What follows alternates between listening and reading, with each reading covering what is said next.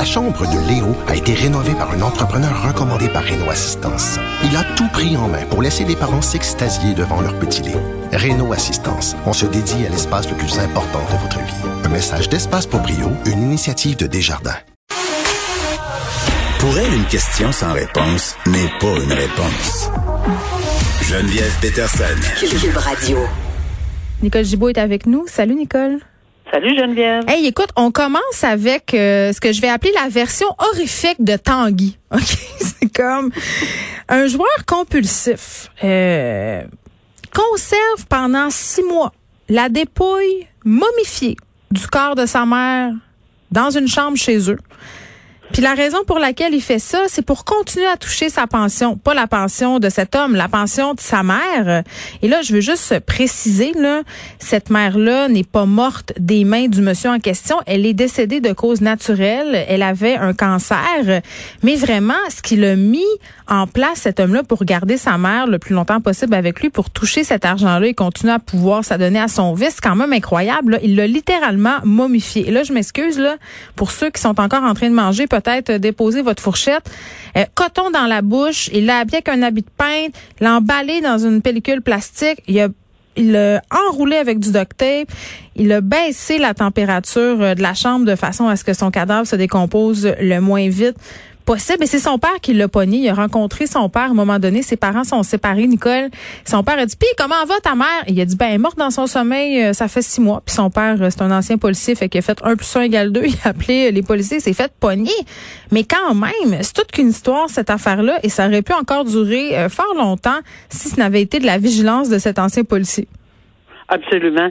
Et c'est quelque chose que, que on voit rarement ce scénario-là, sauf dans peut-être Psycho, là, le film, le, le, ou District 31.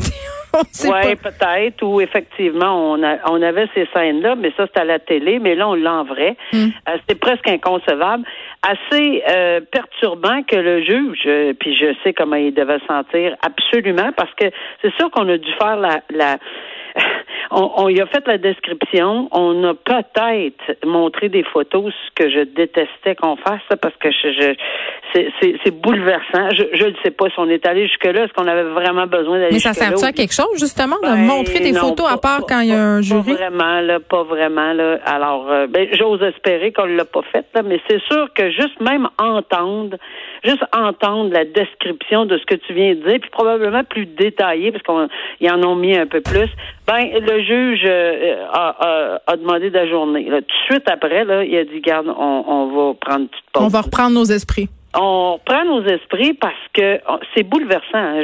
c'est vraiment, vraiment bouleversant d'entendre des choses comme ça. Puis lui, le juge, ce que je trouve bien correct, bien humain. Il dit, écoute, on peut pas faire ça.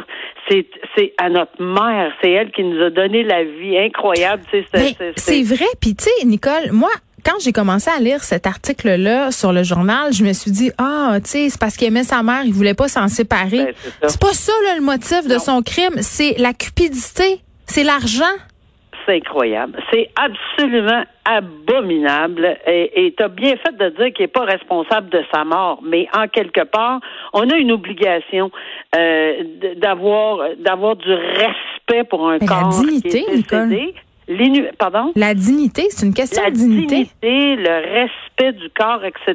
De, de, lui a fini en disant Écoutez, pour moi, un corps, c'est un corps, c'est rien. Euh, c'est pas. Non, c'est. Euh, je m'excuse là, mais euh, peu importe qu'on est croyant ou non dans la, la dignité ou le respect. En plus, c'est une obligation. Faut qu'on fasse inhumer là. On peut pas avoir tous des cadavres dans nos cours, puis un petit peu partout dans nos frigidaires, parce que ça, ça marche pas comme ça là. Ben, Alors ça, c'est vraiment outrage à un cadavre. Je veux bien croire qu'un corps, c'est un corps, là, mais c'était celui de sa mère. Et qu'en est-il de ses volontés à cette madame là? Incroyable. Et, et, là, évidemment, ben, c'est une accusation, et c'est bel et bien au code criminel. Oui, à quoi il, s'expose? Il y a, d'autres façons. Évidemment, quand on entend euh, ça ici, c'est clairement avoir laissé euh, ne, pas s'être occupé de l'inhumation comme la loi le prévoit. Mais il y a aussi des cas où moi j'en ai déjà vu des outrages à, des cadavres là, euh, où on avait soit coupé des membres ou dépecé, etc. On n'ira pas là-dedans en détail parce que moi aussi, j'ai été obligée d'ajourner après que j'ai entendu le détail. Mais euh, oui, ça, arrive, malheureusement. Alors, euh, inutile de dire que dans euh, Rocco Magnotta, si on se souvient de ceci, à oh part les meurtres prémédités, il y avait ces accusations-là, ce qui donne absolument rien quand on, était, on, est condamné pour à vie, là, mais il y en avait quand même de ces accusations-là.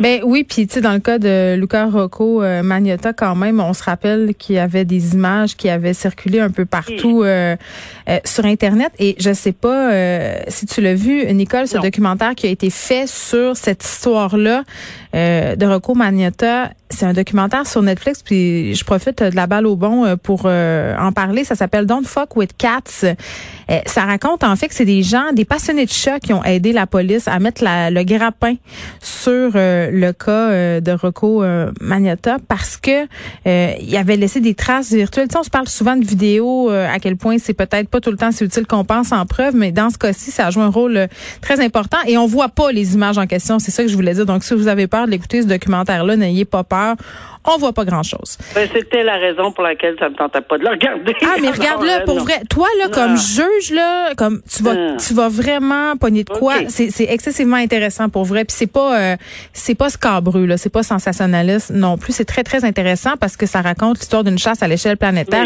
Une, chasse qui a eu lieu sur Internet. C'est quand même pas rien, là. Non, c'est pas rien. Mais moi, je l'ai suivi euh, directement au palais de justice, mais je n'ai pas voulu voir le vidéo du. Euh, ben, je te comprends, mon Dieu. Euh, ok, prison à domicile pour une femme euh, quand même qui a fraudé un CPE. Tu sais, moi là, Nicole, une fois, je me suis fait voler ma poussette. Ok, sur ma galerie d'en avant là je me suis dit, qui vole une poussette à une famille? Qui vole un enfant?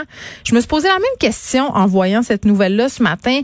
Qui vole un sang de la petite enfance? sais, qui détourne pour près de 200 000 dollars à sa garderie? Cette femme-là s'est fait pogner et là, elle s'en tire avec de la prison à domicile. Oui, ça, je suis un petit peu surprise. J'ai encore une fois, on va revenir à notre phrase que qu'on parle régulièrement représentation et commune.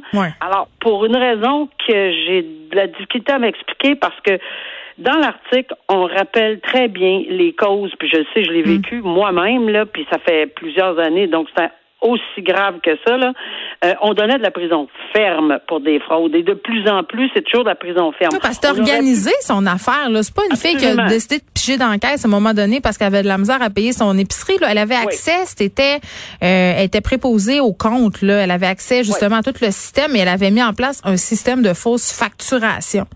Maintenant, c'est sûr qu'on revient au principe de l'individualisation des sentences, c'est-à-dire que ça s'applique à une personne dans un contexte particulier, puis apparemment, bon, son historique, etc., et sa réhabilitation, elle s'est repris en main, mais c'est souvent le cas, là. Mm. Euh, elle s'est réhabilitée, selon la juge, tout à fait.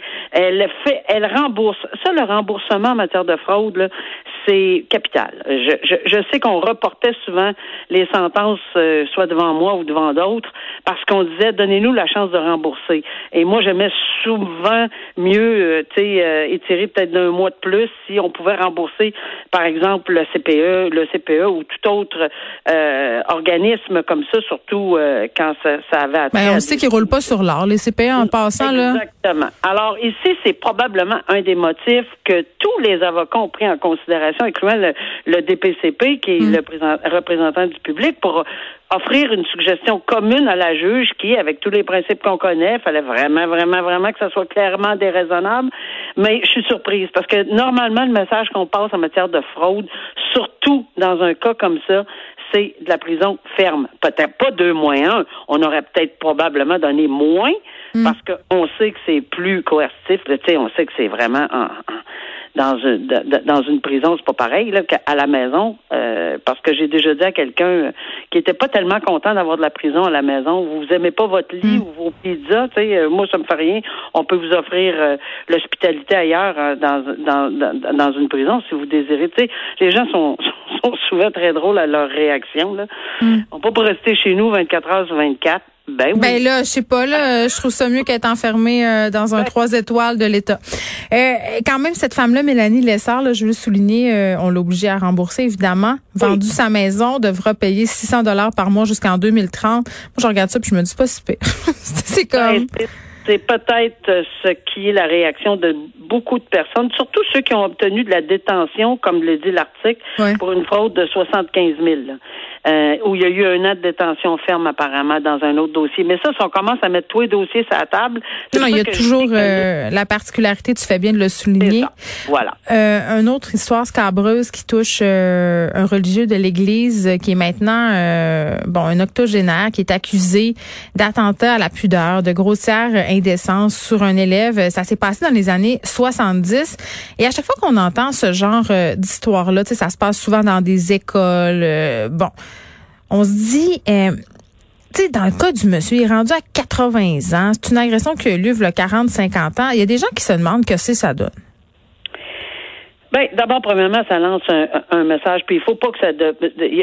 L'impunité dans un, dossier comme ça, c'est pas possible. Ça, c'est clair, net et précis. Maintenant, il y a une chose qui est un procès, l'accusation, le procès, la sentence. C'est trois étapes différentes. Là. Mm. Alors, oui, je pense qu'il faut mettre en accusation, même s'ils ont 80, 90. Euh, j'ai pas, moi, j'en ai pas de problème avec ça. Euh, qu'on me traite d'inhumaine. Non, mais moi non plus. Mais la question qui se pose, euh, Nicole, c'est plutôt au niveau de la peine. Tu sais, là, dans ce cas, dans le cas de ce monsieur-là, il est dans une résidence fermée. tu sais, il est peut-être rendu plus, il est peut-être plus autonome. on peut pas envoyer ce monde-là en prison. Qu'est-ce qu'on fait dans ce temps-là? C'est plus ça ma question c'est là où on comprend là, que là, les discussions entre couronne et défense sont très, très, très profitables et on va faire des suggestions et que là, je serais pas du tout surprise qu'on propose, euh, même si, mettons que c'est de la détention, là, parce mhm. qu'à l'époque, il n'y avait pas d'imp... On ne Aujourd'hui, on ne peut pas donner de détention à domicile pour des, crimes d'agression sexuelle, mais à l'époque, ça existait. Donc oui, on va probablement dire, ben c'est parce que ça va juste refléter la réalité. Là, il va mhm. rester il est juste là. Il est tout le temps là, de toute façon. Là, il est tout le temps là, puis on va mettre, on va encadrer ça dans un dans un dispositif de jugement avec probation, mm. etc. Mais c'est c'est tout simplement. Euh, Et tu peux pas faire grand chose là. On se pas, enlève son jello. Je veux dire ça un moment donné. Ben, tu sais, c'est parce que non, on n'ira pas. Puis en plus, comme tu dis, le bris de condition, bris de condition, c'est que. Il peut rien faire. il est pogné là. Je pense que ça va juste être une image là pour un reflet là de. Regarde, même si tu 80, 90, tu vas avoir une sentence d'emprisonnement. C'est pour la victime aussi. C'est pour la victime, pour que qu'elle ait droit. Respect pour elle. Nicole, on se reparle demain?